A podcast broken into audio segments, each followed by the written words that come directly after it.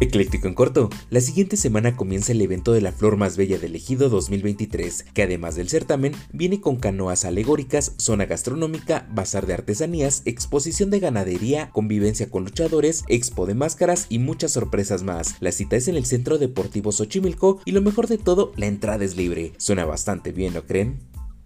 Por si te lo perdiste, autoridades gubernamentales han informado que el siguiente 19 de abril, en punto de las 11 de la mañana, se realizará el primer ejercicio del 2023 con el simulacro nacional. La Secretaría de Seguridad y Protección Civil hace la invitación a las instituciones públicas y privadas a participar, con el objetivo de practicar las acciones que como ciudadanos debemos conocer ante dicha emergencia. Vaya, vaya, ponte al tiro si participas y recuerda, no corro, no grito y no empujo.